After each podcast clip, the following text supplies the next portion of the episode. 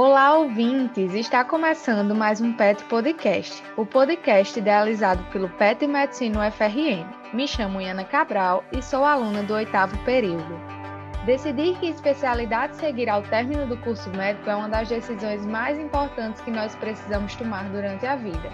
Pensando nisso, a série Especialidades Médicas foi idealizada com o intuito de ajudar os acadêmicos mais indecisos nessa fase, ou mesmo reafirmar a escolha dos que já decidiram. Para isso, nossos convidados falarão um pouco sobre suas respectivas áreas de atuação, residência médica e mercado de trabalho. Já foram ao ar episódios de várias especialidades como dermatologia, cardiologia, psiquiatria e MFC. Agora, temos o prazer de lançar o episódio sobre infectologia.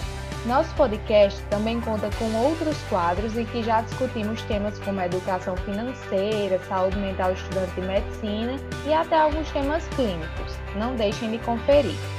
Para o episódio de hoje, teremos a participação de doutora Mônica Bay, que é formada em medicina pela Fundação Universidade Federal de Ciências da Saúde de Porto Alegre Fez residência médica em infectologia pelo Hospital das Clínicas de Porto Alegre e mestrado em saúde coletiva pela UFRN.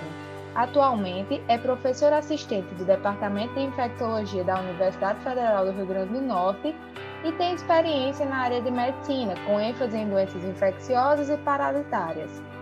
Olá, obrigada pelo convite tá, para estar tá falando aqui sobre a minha especialidade, que também é a minha paixão, que é a infectologia.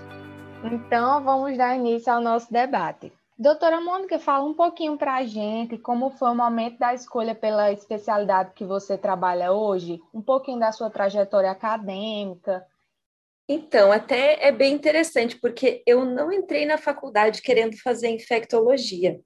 Eu, na verdade, nem sabia muito bem o que era infectologia até é, passar na, na disciplina, que no meu caso acho que foi no terceiro ou quarto período da faculdade.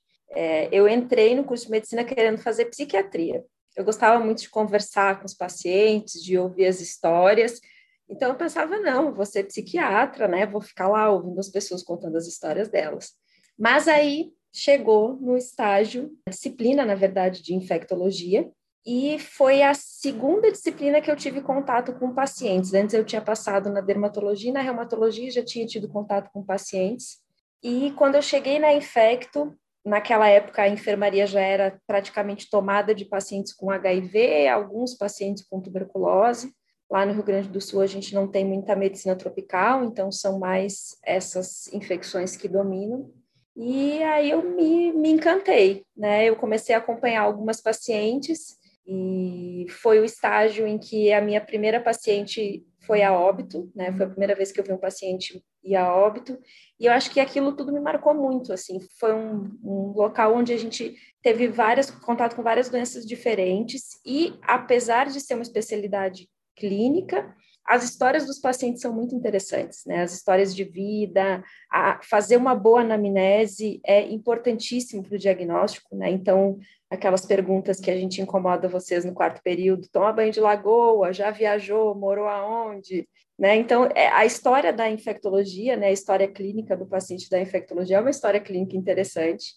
Então, quando eu passei, eu já vi, não, não, peraí, não é psiquiatria, não, que eu quero fazer é isso aqui. E aí eu comecei a fazer estágio de férias, né? Nesse, no final desse ano eu já fiz o primeiro estágio de férias na Infecto. Depois eu fui monitora da disciplina de infectologia.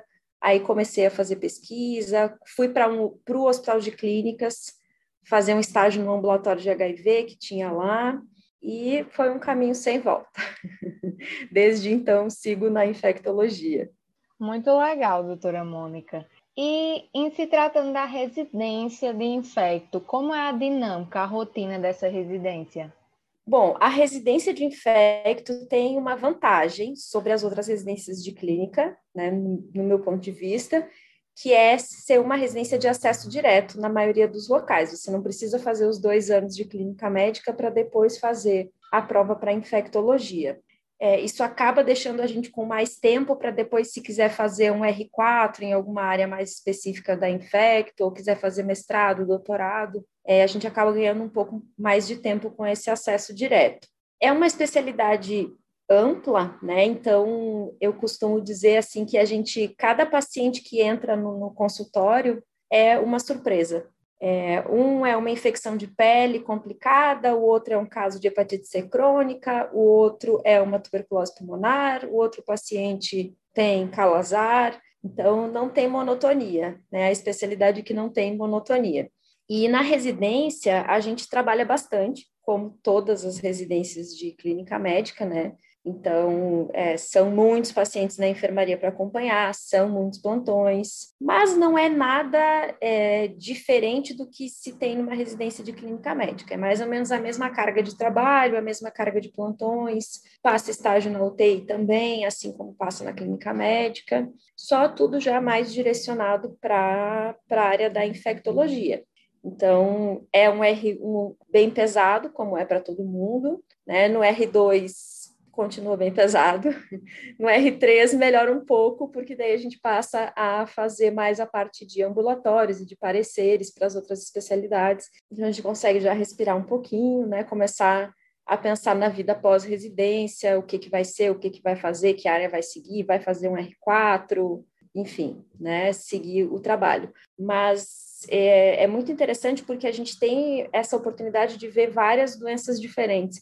E eu acho que uma coisa muito legal da Infecto, que também foi uma coisa que me atraiu na especialidade, é que a grande maioria das doenças que a gente trata, a gente consegue curar. Então, não é só fazer um diagnóstico lindo, como a gente às vezes faz nas outras especialidades, né? Síndrome disso, daquilo, daquele outro, com gene lá específico associado. E aí, o que, que, eu posso fazer por esse paciente? Né? Então, a Infecto tem essa vantagem. A maioria das coisas que a gente trata, a gente cura né, com exceção do HIV, mas assim, a maioria das doenças, a pneumonia, até a hepatite crônica, hoje em dia a gente consegue curar. Então, acho que isso dá uma satisfação muito grande. É a gente fazer um diagnóstico e conseguir oferecer um tratamento e muitas vezes a cura para o paciente. Perfeito. Eu, pessoalmente, acho essa questão da cura na infecto muito atrativo. A senhora falou, né, nas suas palavras, que no final da residência tem como pensar melhor nos caminhos que vai seguir. Entrando nesse ramo aí, quais são os caminhos assim que a pessoa pode seguir depois do período de residência básica, as subespecialidades? Então, quando a gente termina a residência de infecto, a grande maioria das pessoas é, segue um de dois caminhos que são os caminhos mais óbvios, digamos assim, do infectologista, que é ou fazer controle de infecção em hospital ou ir trabalhar com pacientes HIV, por exemplo, nos serviços de atendimento especializado das prefeituras é, e dos estados. Mas a gente tem outras subespecialidades na infectologia que tem a possibilidade de se fazer um R4. Então, é, existe, por exemplo, um R4 em infecção em pacientes transplantados, que é, daí vai para essa área específica. Existe o R4 em controle de infecção, que daí se aprofunda nos processos de é, da parte até mais administrativa da CCIH do hospital, né, da parte de epidemiologia hospitalar. Existe também R4 em medicina tropical, então, para se aprofundar mais nessa área de infecções relacionadas à medicina tropical. Então, tem essas possibilidades de fazer mais, né, esse período a mais de especialização em áreas mais específicas, ou de seguir já trabalhando na área que mais atrai.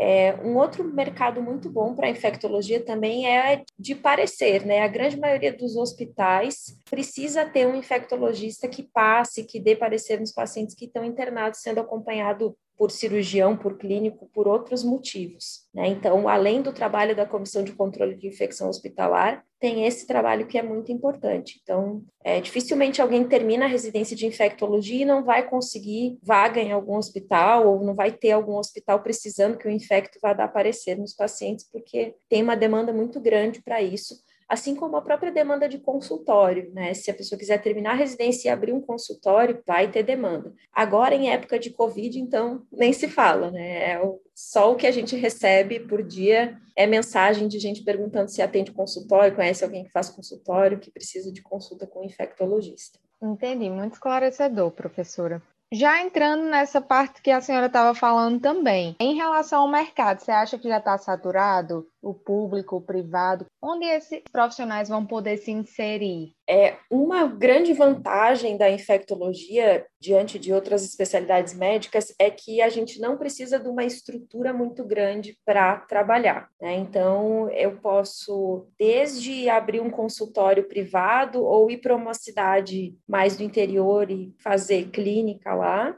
Posso trabalhar num hospital fazendo controle de infecção, e isso todo o hospital precisa, seja um hospital municipal de uma cidade bem pequenininha do interior, se tem um hospital lá, ele precisa ter um médico responsável pelo controle de infecção. É, os hospitais grandes aqui de Natal, por exemplo, eles geralmente têm dois, às vezes três médicos fazendo CC, CCH nesses hospitais.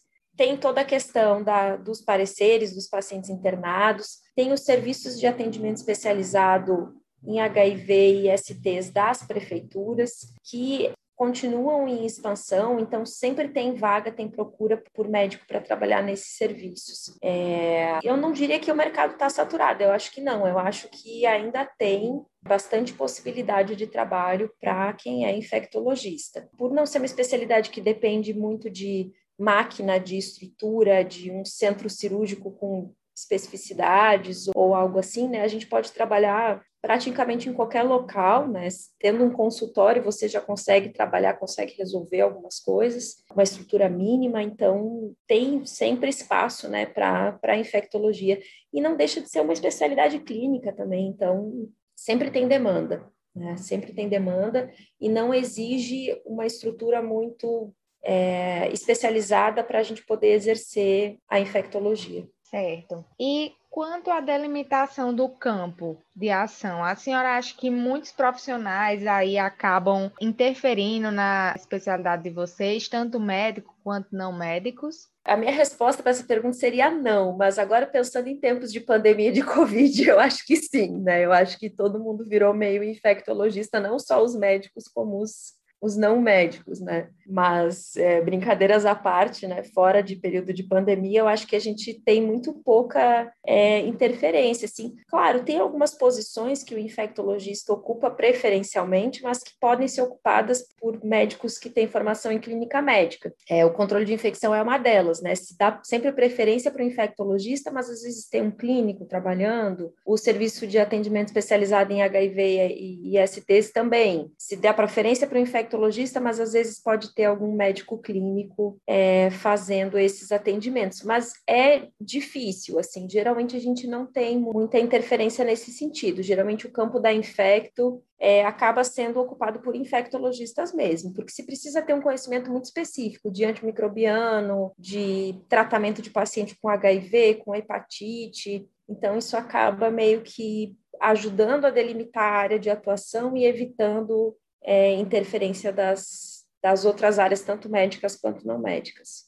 Perfeito. Agora, uma das perguntas que eu acho mais interessantes da discussão. A senhora acredita que tem um perfil para o médico infectologista? Se tiver, assim, um perfil, qual seria? Eu acredito que tem um perfil. Tá? É claro que existem vários tipos de infectologistas, né? É, tem aquele que vai trabalhar mais no consultório privado e em hospital, e tem aquele que vai trabalhar mais é, com as populações que são atendidas pelo SUS, em hospital público e em serviço de atendimento especializado em HIV. Mas a gente costuma dizer que a infectologia ela é um pouco a medicina dos excluídos. É, as doenças relacionadas à infectologia são doenças relacionadas à pobreza, dengue, cólera, malária, calazar, e também são as doenças relacionadas às populações é, mais vulnerabilizadas, né? O HIV, as infecções sexualmente transmissíveis, é, são mais frequentes na população trans e em outras populações que têm uma dificuldade grande de acesso ao serviço de saúde, que têm uma vulnerabilidade aumentada. Então, o infectologista ele tem que ser um médico que gosta de lidar com pessoas, né? independente da condição